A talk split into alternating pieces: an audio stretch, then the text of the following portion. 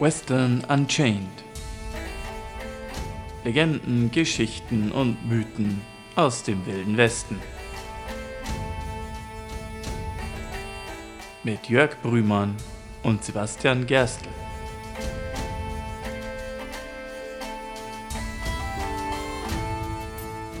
Howdy. Howdy. Hallo und herzlich willkommen zu einer weiteren Folge von Western Unchained, dem Western-Podcast über Geschichten, Mythen und Legenden aus der Zeit des Wilden Westens. Ich bin wieder der Sibi. Und ich bin wieder der Jörg. Und wir haben es beim letzten Mal angekündigt. Dieses Mal wollen wir in Western Unchained in unserem Podcast über etwas sprechen, das quasi eigentlich aus dem Wilden Westen nicht wegzudenken ist. So eine ich würde mal sagen, essentielle Erfindung, die den Wilden Westen eigentlich erst zu dem gemacht hat, was er ist, der die Zivilisation in die Wildnis gebracht hat, sozusagen, und äh, über den sich so mancher Western entsponnen und zentral entzündet hat.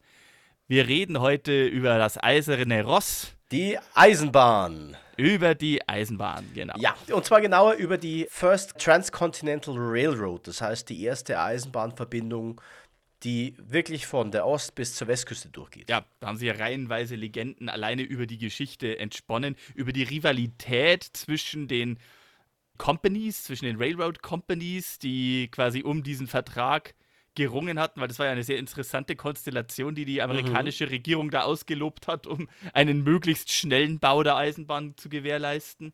Aber wir haben ja gesagt heute, Jörg, du kümmerst dich darum und du hast ja. dich da äh, schlau gemacht drüber. Deswegen bin ich mal sehr gespannt, was du darüber zu erzählen hast.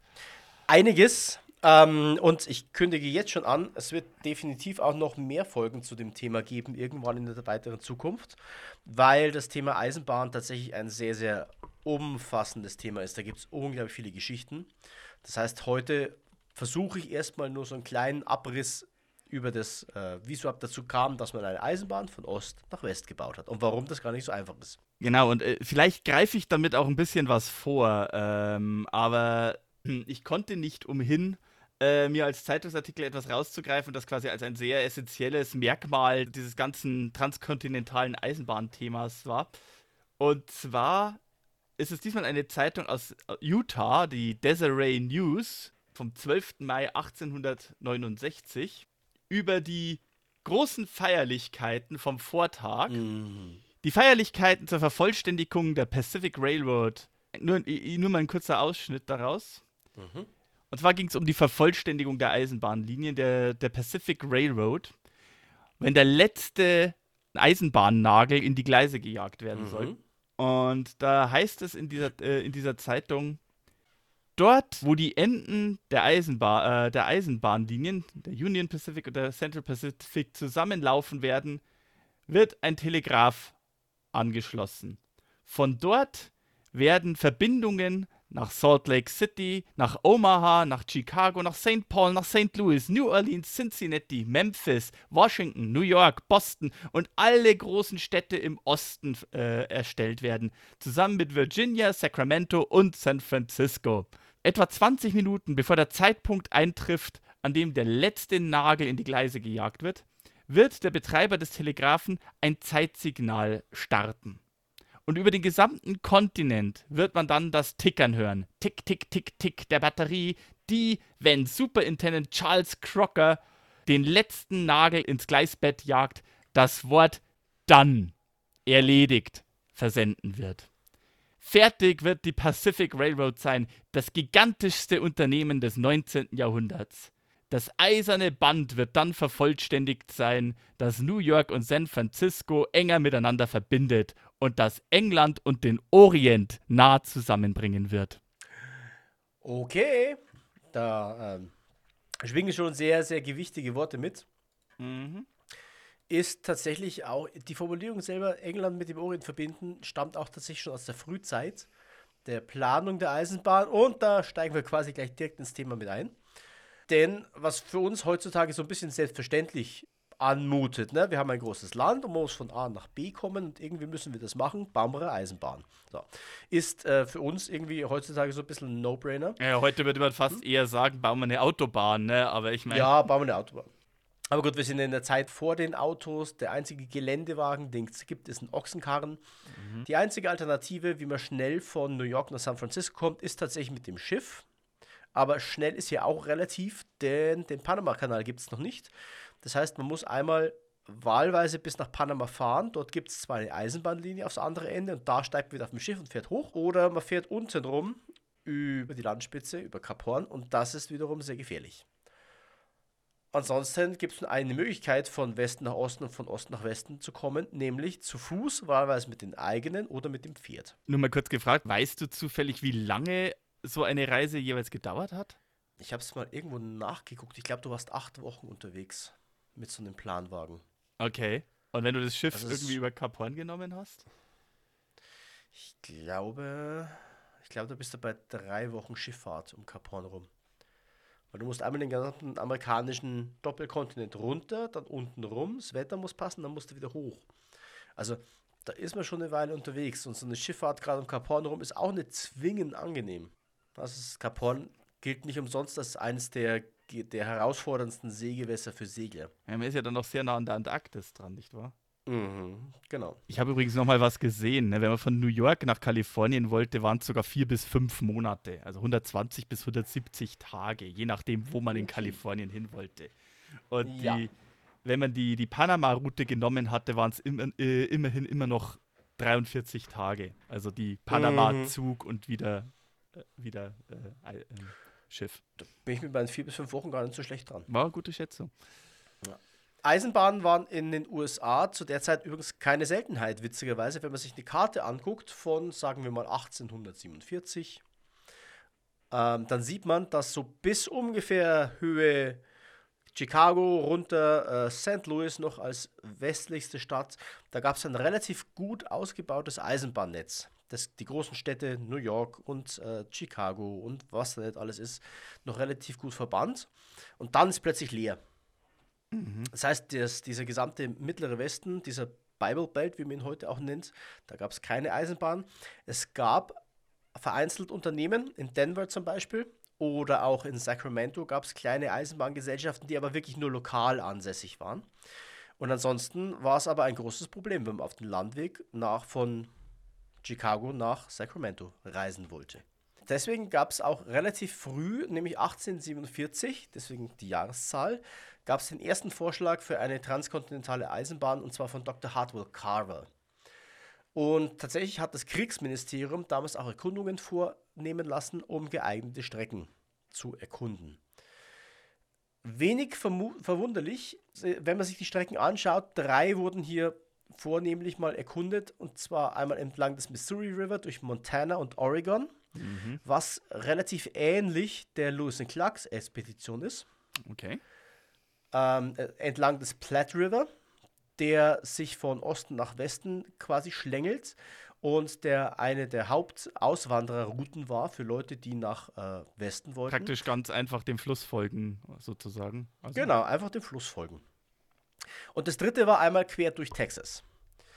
Generell ist das Problem allerdings, wenn man sich die USA mal anschaut, wir haben einmal, ne, nehmen wir mal den Mississippi, mhm. so als Kulturgrenze. Und dann kommt äh, die Great Plains, da erstmal ganz lang gerade, kein großes Problem. Dann kommen die Rocky Mountains, dann kommt Wüste und dann kommt die Sierra Nevada. Das heißt, wir haben auf dieser gesamten Strecke gleich zwei Gebirge, die quert werden müssen. Und das macht die ganze Nummer jetzt schon mal komplex. Mhm. Und teuer. Und da kommen wir jetzt auch zu dem Punkt, warum eine Eisenbahn bauen. Wie gesagt, für uns scheint es heute logisch und es gab auch sehr viele Befürworter, zu dem kommen wir gleich. Es gab aber auch sehr viele Leute im Kongress, die gesagt haben, warum eigentlich? Da ist ja nichts. Das Einzige, was wir da haben, ist ein paar Auswanderer und ein paar Wilde und ansonsten jede Menge unbenutztes Land. Plus der zweite große Streitpunkt neben dem Ob war das Wo. Ich habe schon gesagt, es gab unter anderem, es gab verschiedene Vorschläge, aber die drei prominentesten waren einmal quasi im Norden des Landes, einmal genau in der Mitte und einmal im Süden. Und wir sind jetzt noch in der Zeit vor dem Bürgerkrieg.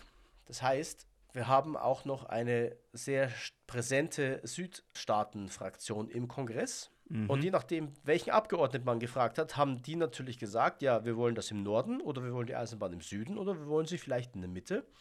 Weil vielen schon klar war, da wo die Eisenbahn lang geht, da wird sich sehr viel entwickeln. Und das sind lukrative Standorte, weil man dann quasi mit dem ganzen Land vernetzt ist. Und deswegen war es noch gut, ein, ein, sehr, sehr großer Streitpunkt. Ja, da kann ich mir auch vorstellen, dass quasi im Norden viele argumentiert haben, ja, warum baut man denn eine Eisenbahnlinie durch Texas, New Mexico, Arizona, mal abgesehen davon, dass New Mexico ja. und Arizona ja erst 48 überhaupt zur Union gekommen sind. Quasi alles nur irgendwelche Territorien waren, die vorher einfach zu Mexiko gehört hatten.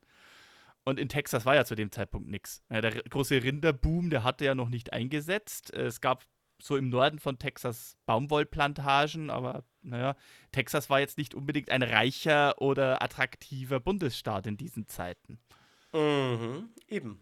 Und äh, im Gegenzug dazu die Nordroute ähnlich. Ich meine, so Montana, Oregon äh, mit den harschen Wintern und den unwirtlichen Sommern, ja. es war auch nicht unbedingt beliebtes Siedlungsgebiet. Ja? Das stimmt tatsächlich. Und auch Gebirge. Ne? Wenn wir durch North South Dakota kommen, dann sind da irgendwo noch die Black Rocks und äh, das Territorium ist insgesamt hügeliger.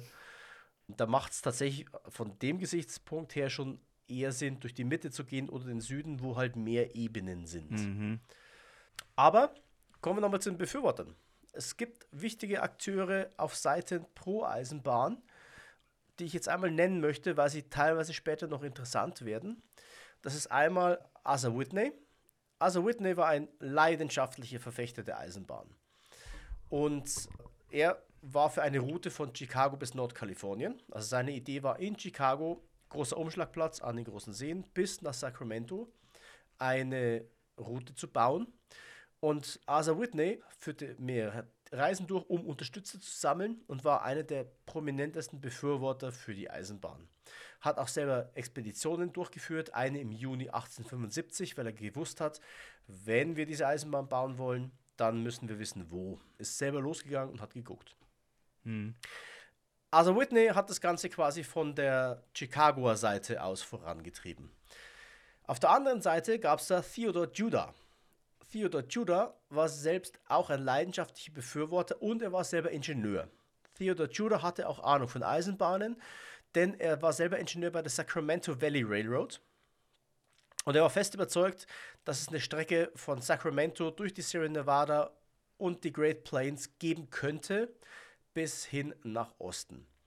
Er war so überzeugt, dass er im Jahre 1856 ein 13.000 Worte langes Proposal über die Machbarkeit einer Eisenbahn geschrieben hat, um das dem Kongress zu schicken und hat selber auch eine äh, mögliche Route durch die Sierra Nevada erkundet im Jahr 1861, unter anderem über den berüchtigten Donnerpass. Ah. Denn, ja, Name rings a bell. Wir hatten es am Rande der Alfred Packer-Folge mal erwähnt. Der Donnerpass ist ja berüchtigt für die Pionier, also die Siedlergruppen, die dort verloren gegangen sind und die gezwungen waren, zu sehr drastischen Methoden zu greifen, um zu überleben. Vielleicht machen wir da auch irgendwann mal eine eigene Folge dazu. Es gibt dann noch insgesamt fünf andere Personen, die hier nicht unerwähnt bleiben dürfen. Vier davon, die nenne ich jetzt einmal nur kurz. Das sind Leland Stampard, Collis Porter Huntington, Mark Hopkins und Charles Crooker, auch genannt die Big Four. Mhm. Und die Big Four waren die Gründungsmitglieder der Central Pacific Railroad. Also der Eisenbahngesellschaft, die dann später vom Westen aus mit dem Bau mhm. der Eisenbahn begann. Und eine andere Figur, die, der eigentlich auch noch, also er kommt in einer Fernsehserie vor, er verdient eigentlich auch irgendwann vielleicht nochmal eine eigene Folge. Die andere Person ist ein gewisser Thomas Durant. Mhm. Thomas Durant war Vizepräsident der Union Pacific Railroad und ist bis weit über seinen Tod hinaus bekannt für die zwielichtigen Finanzierungsgeschäfte, die um ihn äh, gelaufen sind mit der Eisenbahn. Ja, ich, wenn wir später zu den Filmempfehlungen kommen, wird, wird er mit Sicherheit nochmal erwähnt werden, ja. Oh, definitiv. Wir haben also unsere Hauptakteure. Wir haben grob die Strecke, wo es langgehen soll. Man hat sich dann später im Kongress geeinigt. Der Streckenentwurf sah vor eine Route von Council Buffs in Iowa bis nach Sacramento und von Sacramento weiter bis San Francisco. Das heißt, man konnte mit den östlichen Eisenbahnen bis nach Iowa und von dort aus weiterfahren. Mhm. Jetzt ist noch die Frage, wie das Ganze bezahlen. Denn so eine Eisenbahn kostet jede Menge Geld. Tatsächlich hat der Staat das Ganze über Anleihen finanziert, über S-Anleihen. Zwar im Pacific Railroad Act von 1863. Und mit diesem Railroad Act ist auch festgelegt, wie viel die Eisenbahnlinien verdienen sollten. Und zwar war festgelegt, für jede Meile auf ebenem Grund bekam die Railroad Company 16.000 Dollar. Für jede Meile in Hügellandschaften bekam die Railroad Company 32.000 Dollar und für jede Meile in Gebirgen 48.000 Dollar. Das ist ja schon ein ordentliches, äh, äh ordentliche Hausmarken. Genau.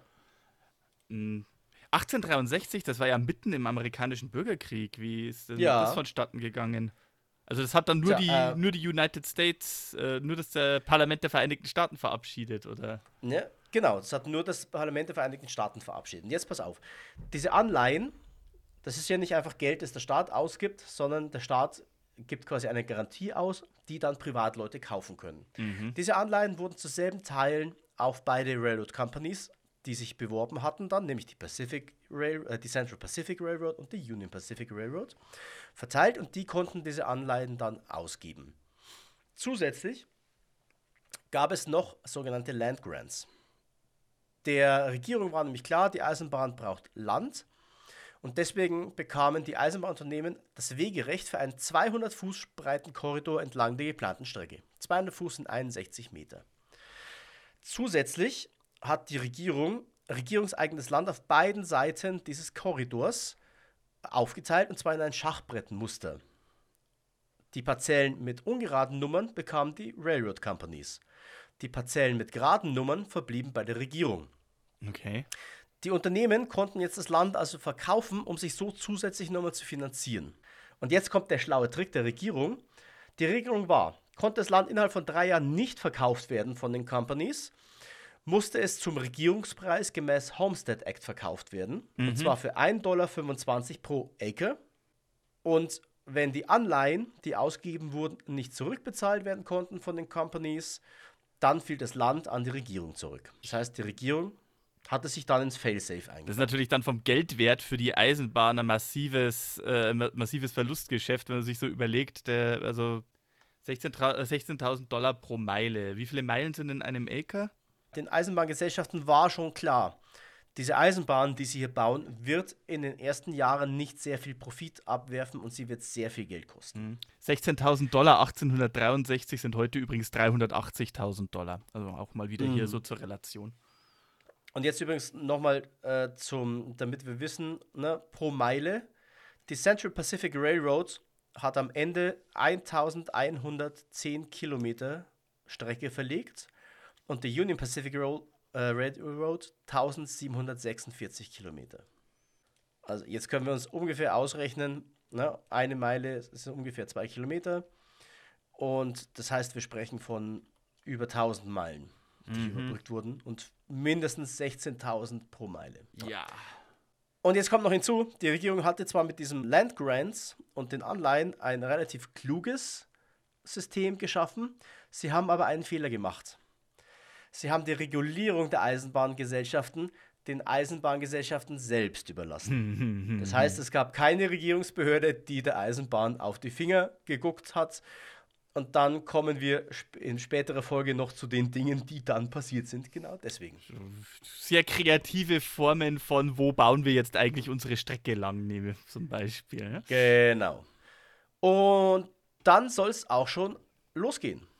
Äh, wir beginnen, also wir betrachten jetzt einfach mal beide Eisenbahngesellschaften separat, weil die beide mit unterschiedlichen Problemen zu kämpfen hatten und die Central Pacific hatte die Big Four, die Union Pacific hatte Thomas Durant, also auch mit unterschiedlichen Charakteren zu tun hatten. Deswegen gucken wir uns uns einfach mal unterschiedlich an. Mhm.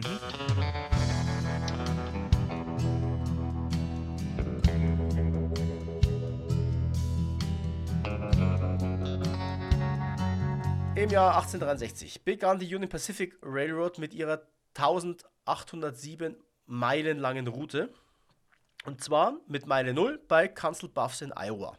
Auf der östlichen Seite des Missouri, das ist ein Zufluss des Mississippi. Mhm. Wobei man sagen muss, der, der, Missouri ist insgesamt der größere von diesen beiden Flüssen, aber der Mississippi ist halt der breite bekannte. Das Umschlagdepot war ursprünglich Omaha Und jetzt kommt schon der erste große Witz dran. Anfänglich startete die Eisenbahn quasi auf der Westseite des Missouri River. Das heißt, alles, was die Eisenbahn brauchte, wurde erstmal per Fähre transportiert.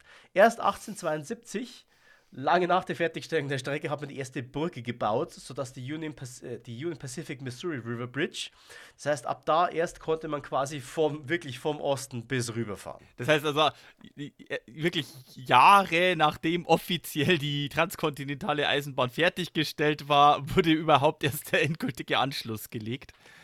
Genau. ja. Ja.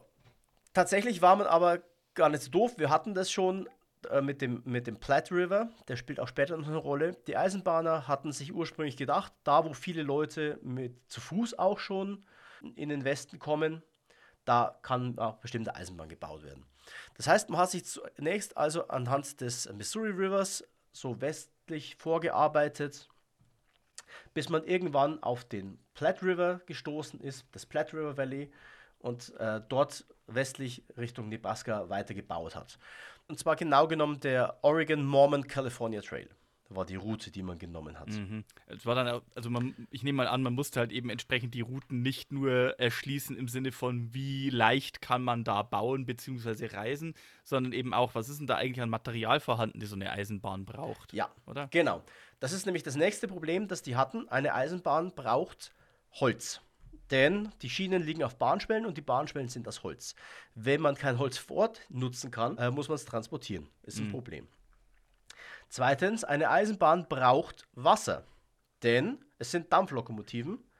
Das heißt, man erhitzt Wasser, macht daraus Dampf, der Dampf entweicht und den weichen Dampf nimmt man für den Vortrieb der Lokomotiven. Das bedeutet aber auch, diese Eisenbahn brauchte unterwegs Stellen, wo man Wasser nachfüllen kann. Und das sollte später noch zum Problem werden. Und das dritte Problem ist, so eine Eisenbahn fährt mit Kohle.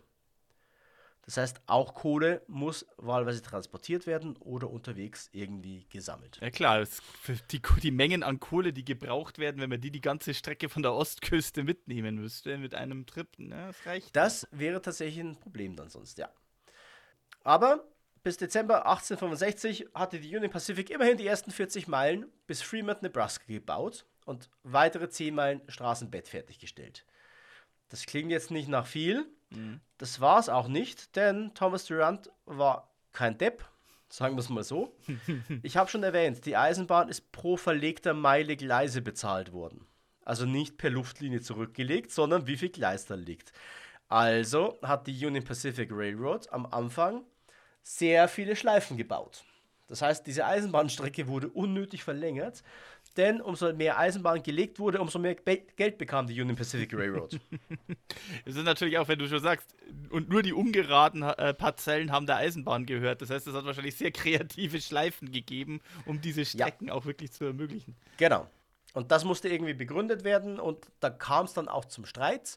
Denn der erste Chefingenieur Peter A. Day trat nämlich 1865 zurück nach einem Streit mit Thomas Durant. Hm. Durant war aber nicht doof er hat nämlich den ehemaligen Unionsgeneral äh, John Jack Casement als Chefingenieur eingestellt. Und Casement war West Point-Absolvent. Und wie wir aus der West Point-Folge wissen, der erste Studiengang, den man in der West Point Military Academy studieren konnte, war Bauingenieurwesen. Mhm. Und tatsächlich haben auch sehr viele ehemalige Offiziere für die Union Pacific Railroad äh, gearbeitet, eben als Bauingenieure. Und dieser Casement hat jetzt einen sehr großen Einfluss vor allem auf die Lebensbedingungen der Arbeiter, denn der hat sich das Ganze angeguckt. Die Arbeiter haben zu der Zeit in Zeltstätten gewohnt. Die mussten aufgebaut werden, wenn die Eisenbahn verlegt wurde. Sie mussten abgebaut werden. Es war nicht unbedingt die beste Sache für Leute, die schwerkörperlich arbeiten, in Zelten zu schlafen. Und es war ineffizient. Ja, unglaublicher Zeitfresser, ja. Ja.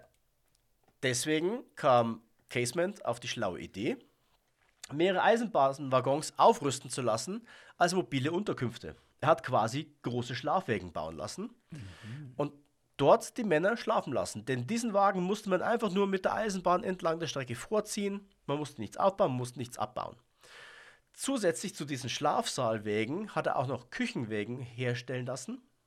Das heißt, man musste auch kein Küchenzelt aufbauen und hat gleichzeitig auch noch immer eine Kuhherde mit dem Zug mittransportiert und zwar für Frischfleisch. Zusätzlich hat er Jäger angeheuert, die Büffelfleisch besorgen sollten.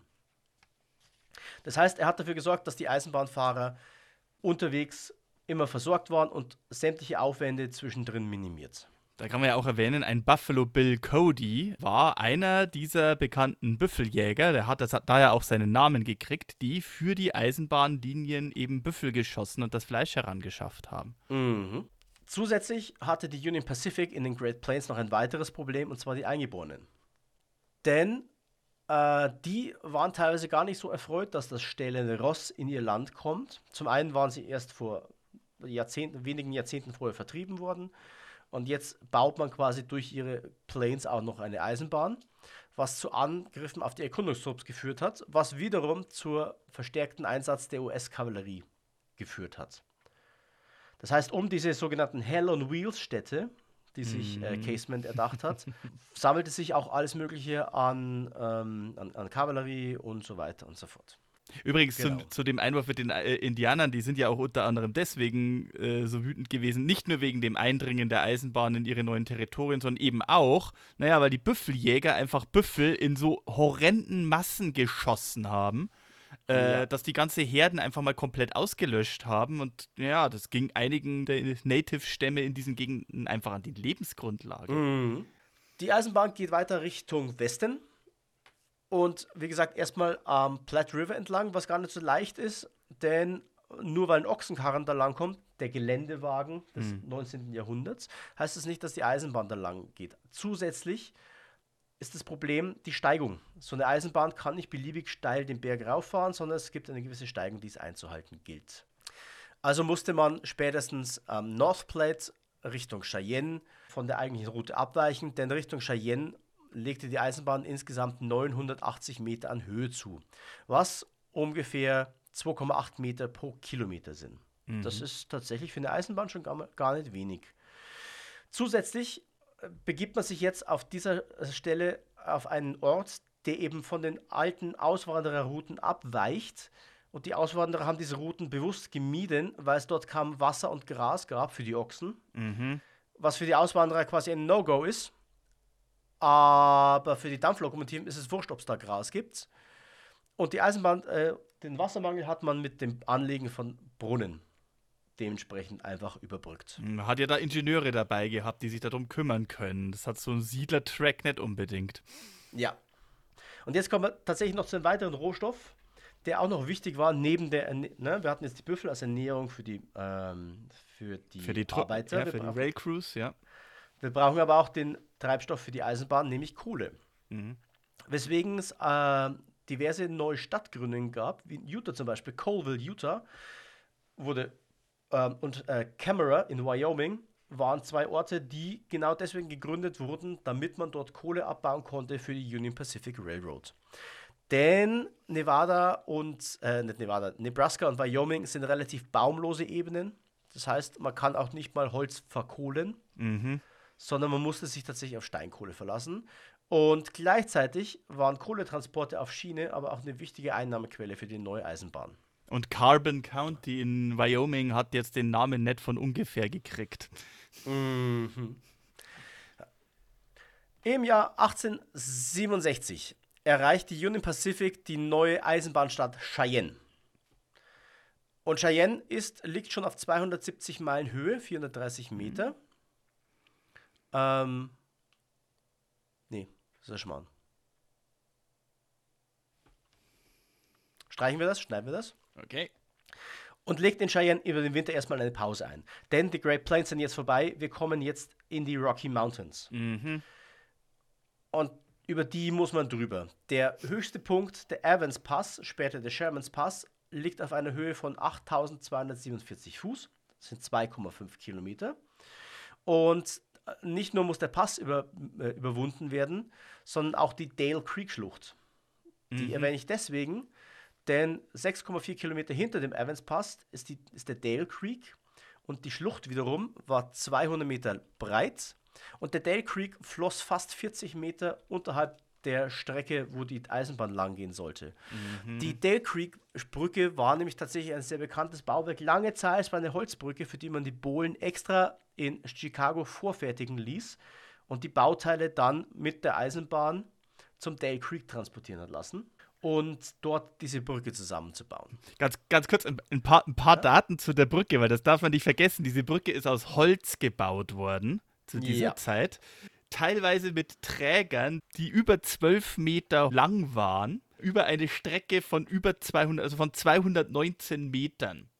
Also ähm, eine reine Holzbrücke, Dutzend Meter in der Höhe, die ebenso die schwere Eisenbahn, also die die Lokomotive mitsamt Waggons aushalten muss, wenn die darüber fahren. Also das heißt, für die Überquerung durfte ja. der Zug nicht schneller als 6 km/h fahren, damit die Brücke, äh, damit dieses Konstrukt das überhaupt standhält.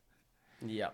Muss man sich auch mal auf der Zunge zergehen lassen. Ja, also guckt euch gerne mal ein Bild an von der Dale Creek Brücke. Die mhm. ist auch tatsächlich für ihre Zeit wirklich beeindruckend als Bauwerk. Gleichzeitig ist uns Cheyenne noch ein wichtiger Knotenpunkt, denn in Cheyenne trifft die Denver Pacific Railroad and Telegraph Company später auf die Union Pacific Railroad. Und zwar im Jahr 1870 wird diese Eisenbahnlücke geschlossen. Denn eigentlich sollte man sich denken, Denver wäre eigentlich ein viel logischeres Ziel, die Eisenbahn durchzubauen, denn Denver, Colorado ist so eins der Tore in den Westen schlechthin. Silver City, die super reiche Stadt. Wir haben sie erst in der letzten Folge mit äh, Soapy Smith gesagt. Das war ja die Großstadt des Wilden Westens schlechthin eigentlich. So mit ja. über 20.000 Einwohnern zu dem Zeitpunkt bereits. Ja, aber tatsächlich, der Grund, warum es nicht gemacht hat, ist, dass die Streckenführung durch die Rocky Mountains einfach über Cheyenne günstiger war, um drüber zu kommen. Wie gesagt, man muss die Steigungen beachten. Mhm. Einmal raus aus den Rocky Mountains kommen wir ins Utah Territory. Und auch hier musste die Eisenbahn wieder abweichen. Äh, ursprünglich hat Thomas Durant versucht, die Strecke möglichst lang zu machen. Jetzt ging es aber von der Zeit nicht mehr aus. Das heißt, man musste so schnell wie möglich den Bau vorantreiben, damit man nicht hinter der Central Pacific Railroad zurückfällt. Mhm. Dazu hat die Union Pacific mehrere tausend Mormonen äh, in Absprache mit der Mormonführung beauftragt, schon mal im Voraus äh, den zerklüfteten Weber River Canyon nach Ogden, Utah abzutragen, aufzuschütten, zu überbrücken, zu sprengen, untertunneln und so weiter. Das heißt, alles schon mal vorzubereiten, dass die Eisenbahnmitarbeiter da wirklich nur noch die Gleise langlegen müssen. Spätestens hier kommt auch bei der Union Pacific das erste Mal Nitroglycerin zum Einsatz. Mhm. Also ein ganz neuer Sprengstoff. Früher hat man, vorher hat man Schwarzpulver genommen, Nitroglycerin ist jetzt um einiges potenter. Aber halt. Ja, um einiges gefährlicher, denn Nitroglycerin ist empfindlich gegen starke Stöße. Mhm. Und von der Erfindung des Dynamits sind wir noch lange weg. Also es ist, dieses, dieser Sprengstoff ja. war nicht sicher zu transportieren. Definitiv. Also, beziehungsweise es war hochgefährlich, den zu transportieren, ja. Ja, das war erst die große Erfindung von Alfred Nobel, Nitroglycerin in sichere Transportform zu bringen, im sogenannten Dynamit. Mhm. Tragische Side Story übrigens bei dieser gesamten Geschichte. Die Mormonen mussten nach der Fertigstellung noch mehrere Jahre darüber streiten, auch dafür bezahlt zu werden von der Union Pacific Railroad. Denn die haben erstmal tatsächlich versucht, die zu prellen. Und die Union Pacific hat sich nämlich geweigert mit, der, mit der Aussage, ja, ähm, es ist alles viel teurer geworden, die vielen Millionen. Äh, da ist ja nichts übrig geblieben. Ne? Ja. Ja, da, da ist ja Thomas Durant ist doch so ein netter Kerl mit, äh, mit seinen ja. Wegen der Finanzierung und dergleichen. Also bitte.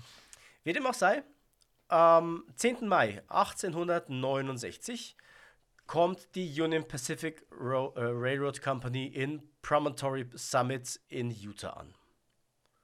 Und damit ist dieser Bauabschnitt fertig. Mhm. Kommen wir zum zweiten.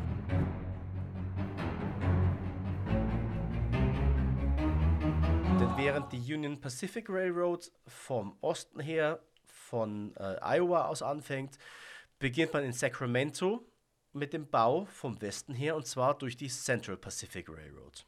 Wie ich vorher schon gesagt habe, die hat insgesamt wesentlich weniger äh, Strecke gemacht. Die haben nämlich nur 1100 Kilometer verlegt. Die hatten nämlich ein Problem, das die Union Pacific Railroad, die vom Osten her kam, nicht hatte. Direkt hinterhalb Kaliforniens beginnt die Sierra Nevada.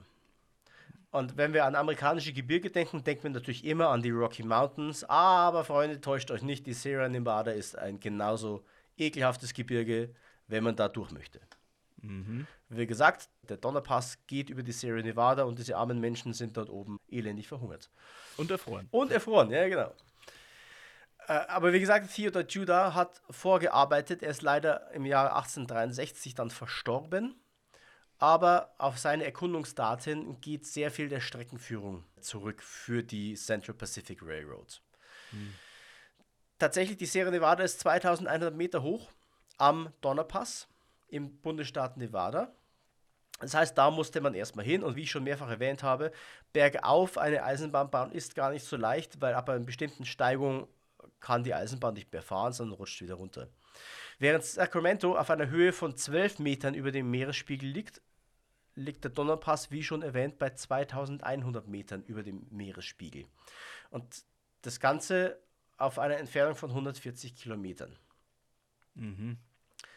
Also ein durchschnittlicher Höhenunterschied von 14 Meter pro Kilometer.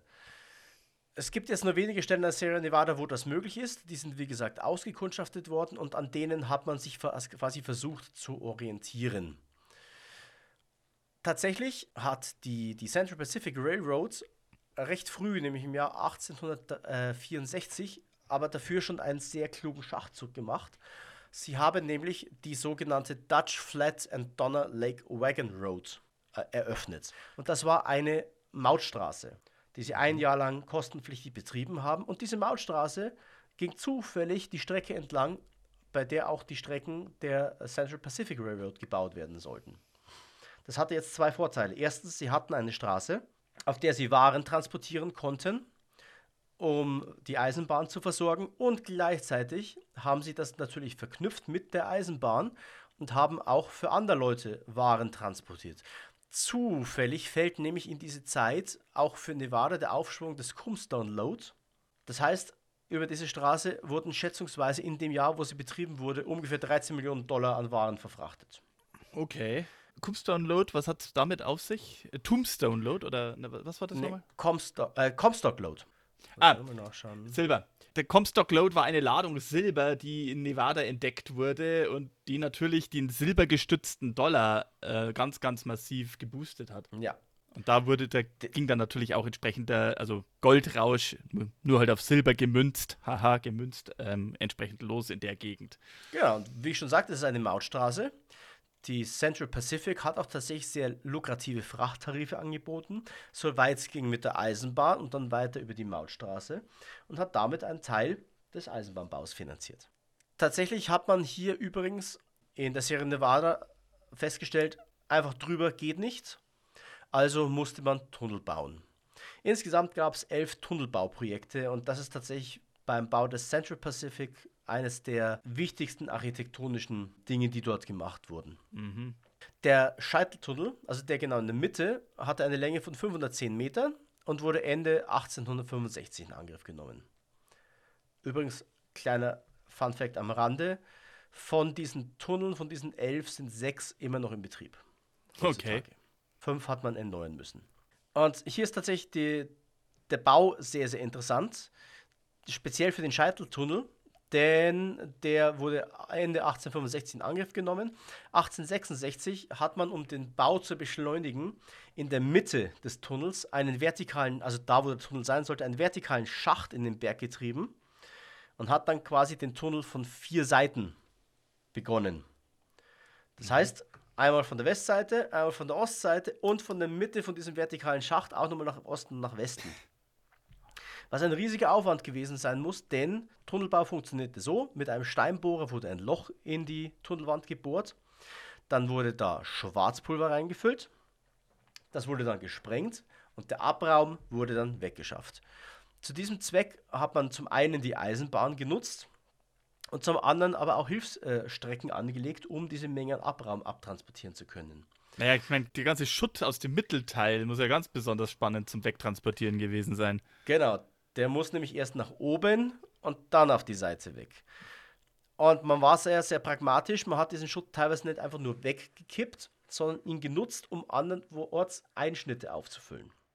Faszinierend an diesem Tunnel Nummer 6, also diesem Scheiteltunnel, ist übrigens, obwohl die Methoden des Jahres 1866, was Messen und so weiter angeht, vergleichsweise noch simpel waren, war der, der Höhenunterschied zwischen den einzelnen Tunnelsegmenten am Ende weniger als 2 Zoll. Das heißt, man hat so präzise gebohrt und gegraben, dass diese Tunnel auf bis zu 2 Zoll aneinander rangekommen sind. Und die 2 Zoll konnte man locker ausgleichen. Ein weiteres Problem der Central Pacific Railroad.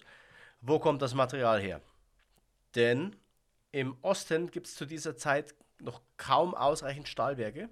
Das heißt, sehr viel Material wird über per Schiff von Osten über den äh, über Kap Horn rüber nach San Francisco angeliefert, mhm. dort auf Wägen geladen und dann angeliefert. Eine kleine Ausnahme, später, als man dann Nitroglycerin verwendet, Nitro hat einen, einen ganz großen Vorteil, es ist relativ leicht herzustellen.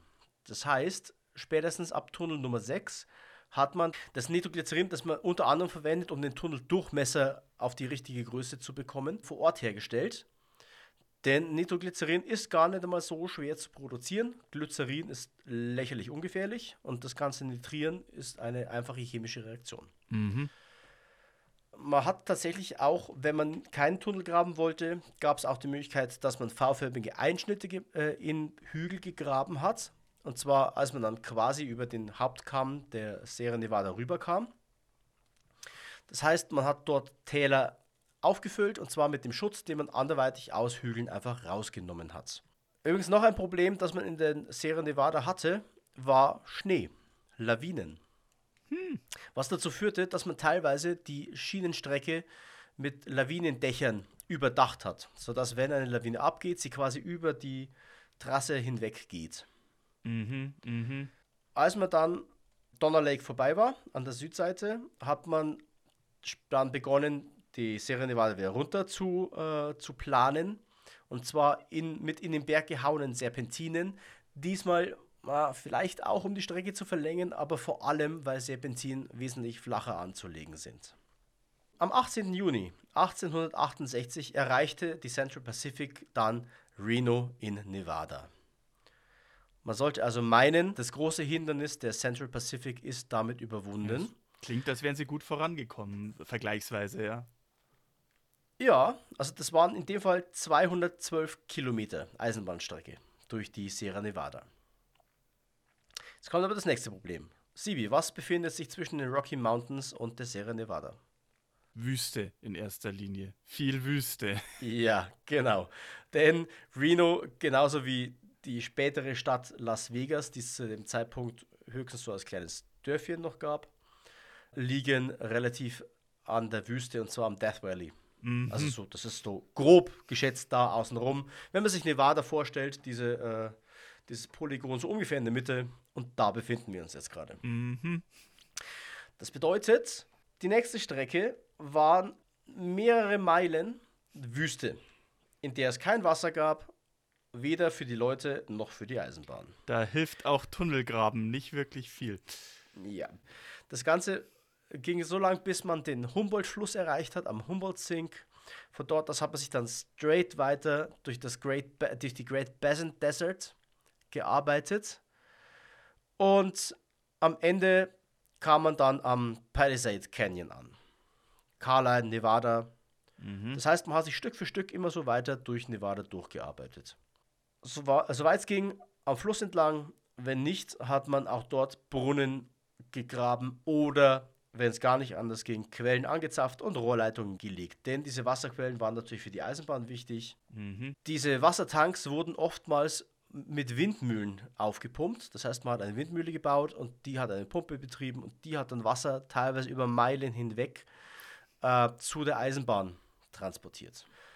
Zu guter Letzt auch die Central Pacific Railroad kommt am 10. Mai nach über 1000 Kilometern erst durchs Hochgebirge, dann durch die Wüste in Utah an, und zwar am Promontory äh, Summit.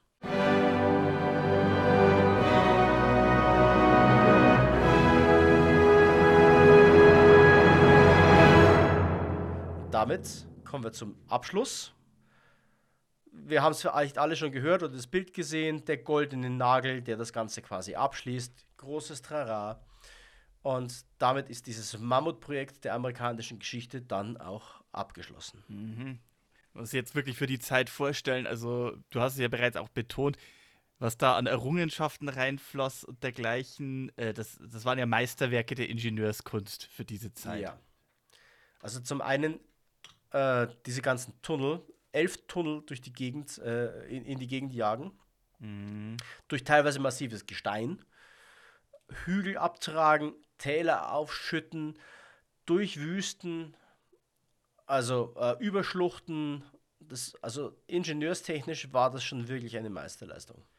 Und tatsächlich, die Eisenbahn ist ja auch nicht unwichtig für den Westen dann gewesen. Ne? Also eines der Argumente der Befürworter war, sobald wir da eine Eisenbahn hinlegen, gibt es da wirtschaftlichen Aufschwung.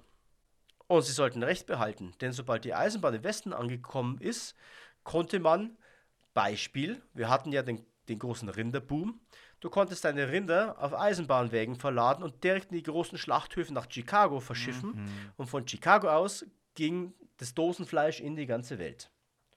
Funktioniert aber erst, wenn du die Rinder mit der Eisenbahn irgendwo hin transportieren kannst. Ja, richtig. Ich meine, es war ja, wir hatten es ja in den Folgen angesprochen, es war ja schon schwierig genug, die Rinder äh, mit genügend Fleisch auf den Rippen noch in diese Verladebahnhöfe zu kriegen.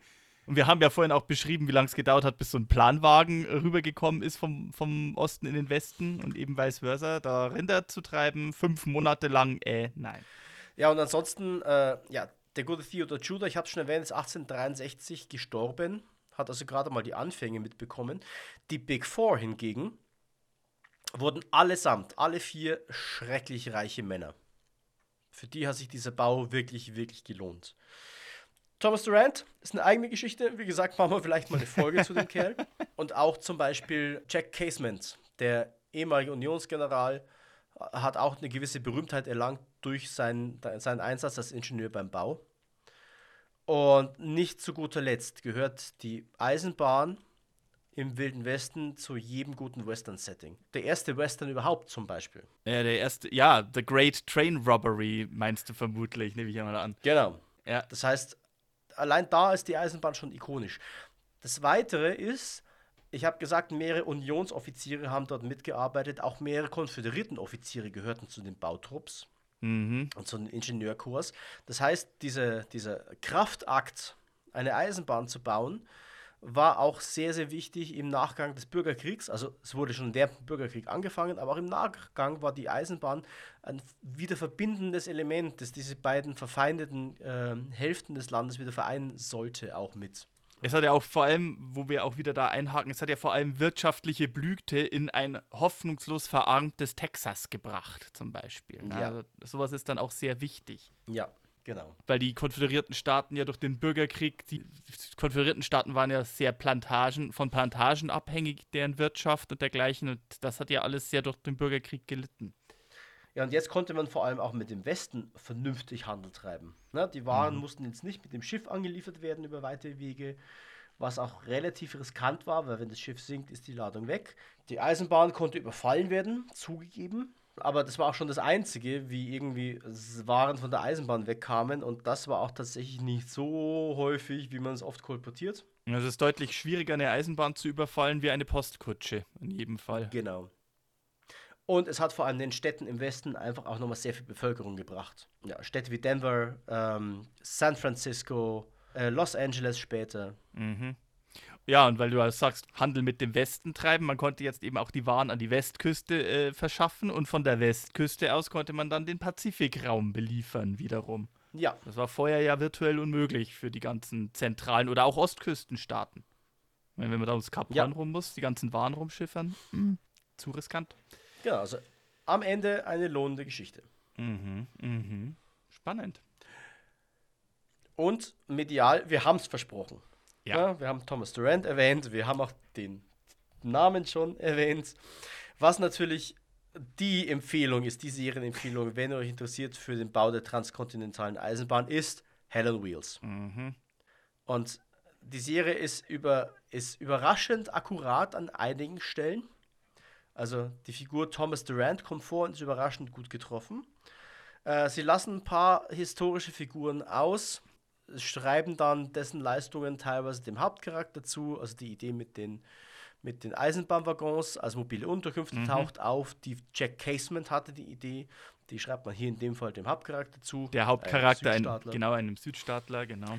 aber auch generell das ganze Leben, die Hell on Wheels, die Probleme mit den Angriffen äh, von Ureinwohnern, die Versuche der Union Pacific, die Strecke länger zu machen, die Zeitprobleme, die Finanzierungsprobleme auch zwischendrin auf dem Weg ist da relativ gut abgebildet. Die gemischten Eisenbahncrews aus äh, ja. schwarzen, weißen, aus Einwanderern, irischen Einwanderern sehr häufig. Genau, also über die Arbeiter haben wir noch gar nichts gesagt. Wir, wir denken natürlich sehr oft an Chinesen, aber tatsächlich Eisenbahncrews waren sehr, sehr vielfältig. Es waren sehr viel entlassene Schwarze, es waren auch sehr viele Weiße, teilweise auch Konföderierte, die keine Arbeit mehr hatten.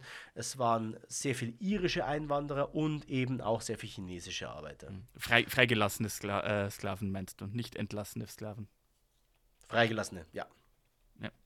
Ja, und von der einen Empfehlung, ich meine, Hell on Wheels ist inzwischen auch schon gute zehn Jahre alt, also 2011 mhm. ist die Serie äh, rausgekommen. Es waren wie viel? Fünf Staffeln. Auf jeden Fall sehr empfehlenswert, ja. die Serie. Das ist ein relativ neuer Western, äh, Western-Tipp zu dem Thema Eisenbahn und transkontinentale Eisenbahn speziell. Ich habe noch einen sehr alten Western-Tipp, nämlich The Iron Horse von 1924 hat sich auch die transkontinentale Eisenbahn zum Thema gemacht und ist der erste große epische Western, von John Ford, oh. der als einer der ganz, ganz großen Western-Regisseure dann in der Folgezeit bekannt werden sollte und der vor allem für die Kooperationen, die er mit John Wayne in der Hauptrolle besetzt hatte, bekannt ist. Mhm. Aber The Iron Horse 1924, noch so ein richtig epischer Film, der natürlich sehr viel idealisiert, romantisiert, der halt so ganz besonders die heroischen Taten dieser multinationalen oder multikulturellen Crews, die diese Eisenbahn gebaut haben, unterstreicht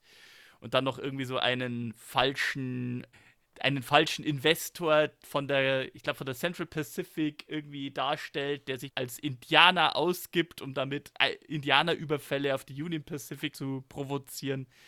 Ja, ist ein bisschen Räuberpistole, aber so als, als Proto-Western der 20er Jahre, einer der ganz, ganz großen Filme dieser Zeit und auch heute noch sehr sehenswert, so von der ganzen Bildsprache her vor allem. Ja.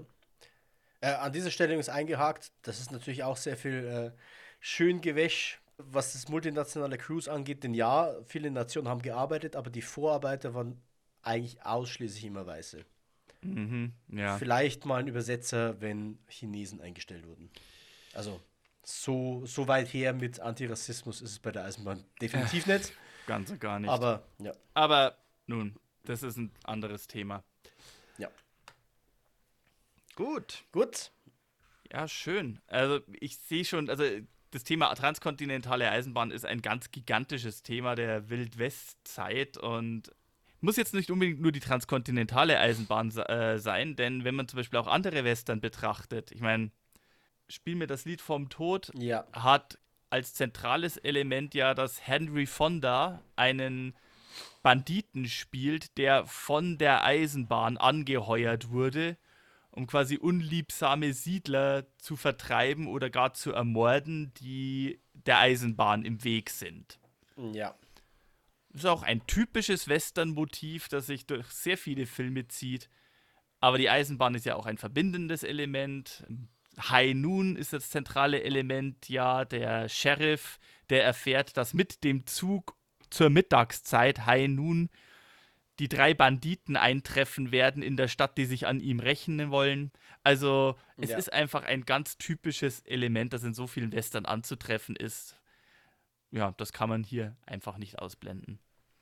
Aber ich sage es ja auch bereits, es ist ja alles nicht nur transkontinentale Eisenbahn, da sind so viele andere Elemente drin, von eben Personen wie Thomas Durant äh, zu, was die Eisenbahn in bestimmten Regionen gemacht hat oder eben ja auch äh, die Geschichten von großen Eisenbahnüberfällen oder ähnlichen. Oder Jörg, du hast mit Sicherheit auch noch sehr viel, was du in deinen Recherchen jetzt hattest, oh, das du hier oh, nicht erzählt hast. Da ist noch einiges und das ganze Thema ist, wie gesagt, ich habe jetzt hier nur versucht, in einem Format von 45 Minuten so den grob Abriss über die Herausforderung Bau erster transkontinentale Eisenbahnstrecke zu vermitteln. Ja, und dabei haben wir jetzt eigentlich diesen Element, diesen großen Festakt, den ich da im, im Zeitungsartikel erwähnt habe, wo quasi sehr symbolisch und legendär der letzte Eisenbahnnagel, der reingejagt wurde, um die zwei Eisenbahnlinien zu verbinden, soll ein goldener Eisenbahnnagel gewesen sein oder ein vergoldeter. Ich glaube, ein echt goldener Eisenbahnnagel würde sowas nicht gut zusammenhalten. Äh. War auch in erster Linie ein sehr symbolischer Akt, weil natürlich effektiv das Rennen zu dem Zeitpunkt schon gelaufen war. Auch wenn es knapper war, als man irgendwie meint. Ne? Wann, wann, hat, wann, wann war das Datum nochmal jeweils? 10. Mai 1869 war das Zusammentreffen. Mhm. Übrigens noch ein Film, in dem die Eisenbahn vorkommt, weil du es gerade sagtest, und vor allem der Golden Spike, äh, Wild Wild West mit Will Smith. Ach ja. Natürlich eine. Das ist kein klassischer Western. Eine, sehr, eine sehr fiktionalisierte Fassung dieser Geschichte, aber ja, durchaus. Ja, schön. Cool. Gut. Dann schauen wir mal, ob wann wir noch weitere Folgen machen über die Eisenbahn. Oder über Thomas Durant zum Beispiel. Der, ja. wie gesagt, der hat eigentlich eine Folge verdient. Das ist ein so eine spannende Figur. also ich, ähm, ich kenne in erster Linie Thomas Durant natürlich aus der Serie Hell on Wheels, aber allein da ist es schon ja. sehr wunderbar dargestellt durch den großartigen Cole Meany mhm. an dieser Stelle übrigens. Ähm, aber falls ihr noch, also falls ihr noch speziell Fragen zu Dingen habt, zu Figuren, zu Themen rund um die Eisenbahn oder auch generell zum Wilden Westen, wir freuen uns über Feedback. Schreibt uns eine E-Mail an westernunchained@gmail.com. Wir versuchen, möglichst viele Hörer-Nachfragen zu behandeln. Und ansonsten nehmen wir natürlich auch gerne Lob und Kritik entgegen. Mhm. If you don't like what we do, tell us. If you like what we do, tell everybody. Und ansonsten, ja, Sibi, worüber sprechen wir denn das nächste Mal? Ich glaube, das nächste Mal gehen wir auch wieder auf einen Wunsch ein, der äh, schon von einer Weile zu uns geäußert wurde, wo ich jetzt denke, das passt recht gut dazu, denn du hast dieses Thema zumindest so am Rande in äh, deinen Ausführungen zur Planung der Eisenbahnstrecke bereits erwähnt. Äh, und zwar äh, gehen wir jetzt mal in die ganz, ganz frühe Zeit des Wilden Westens, also wirklich in die erste große Expedition in viele Gebiete, in denen dann später der Westen spielen würde, die erste amerikanische Überlandexpedition schlechthin, die quasi vom, von der Ostküste oder vom Osten bis an die Pazifikküste im Westen ging und wieder zurück, die über zwei Jahre in Anspruch genommen hat. Also wir gehen ganz an den Anfang ins ganz, ganz frühe 19. Jahrhundert und reden über die berühmte Lewis und Clark Expedition, denn da gibt es auch sehr viele Elemente, die den Westen überhaupt erst erschlossen haben und den Weg bereitet haben zu dem, was den Wilden Westen einmal zum Wilden Westen machen sollte. Und auch eine sehr bemerkenswerte Frau beinhaltet. Oh ja, in der Tat. Gut, dann freue ich mich darauf. Und dann bleibt uns sonst nichts mehr übrig, als euch eine gute Nacht, einen guten Morgen, einen guten Tag zu wünschen, und ihr das hört. Mhm. Und bis zum nächsten Mal. Ciao. Bleibt fest im Sattel, Freunde, oder nehmt auch mal den Zug. Macht es gut und adios, amigos und amigas.